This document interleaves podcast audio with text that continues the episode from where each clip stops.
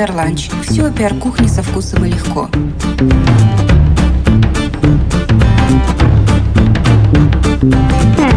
Говорят, что репутация – это невидимая рука рынка, которая способна обрушить котировки или поднять рейтинг бренда внезапно. То, как будет реагировать компания на кризисные ситуации, прямым образом повлияет на репутацию. Действительно, это самый серьезный этап развития бренда преодоления, проживания кризиса с точки зрения коммуникации, причем как внешней, так и внутренней, с тем, чтобы пройти такой период безболезненно, достойно. В хорошем сценарии пиар-специалист должен разработать информационную политику, учитывая инструментарий антикризисного пиара, позиционирование, стратегию собственного бренда. Хорошо, когда в компании существует карта стейкхолдеров, а также антикризисная папка с ключевыми сообщениями и регламентом их трансляции. Кто, когда, в каких случаях и в каких форматах имеет право озвучивать публично позицию компании. Это важно, когда, например, съемочная группа внезапно вдруг берет интервью у рядового линейного работника, который не имеет полномочий на публичные высказывания. Здесь, кстати, очень важно включение HR-отдела, чтобы разработать релевантную корпоративную политику и вовремя проинформировать, проинструктировать сотрудников. Вот возвращаясь к нашей антикризисной папке, там также должен быть детально проработанный скрипт по взаимодействию с аудиторией в соцсетях, по реакции на негатив, по tone of voice и так далее, и так далее. Сегодня любое неосторожное действие может оскорбить чьи-нибудь чувства, да, чувства определенной группы комьюнити, оно становится не просто дефибриллятором быстрых, точных реакций антикризисной скорой помощи, но и показывают все шероховатости некорректно выстроенной работы пиарщика. Кроме всего комплекта гайдов, у вас должен быть антикризисный штаб.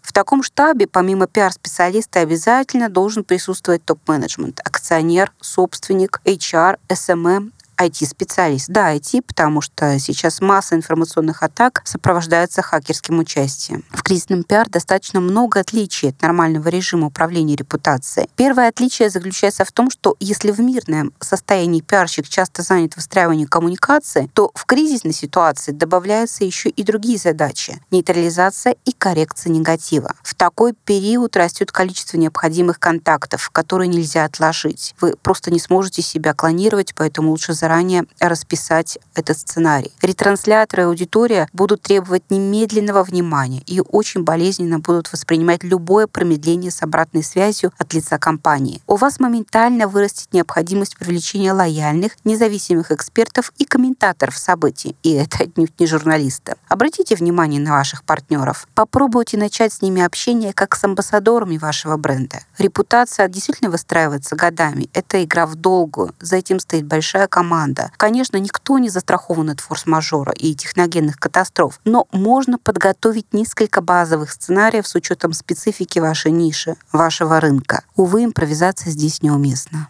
Welcome на пиар-кухню.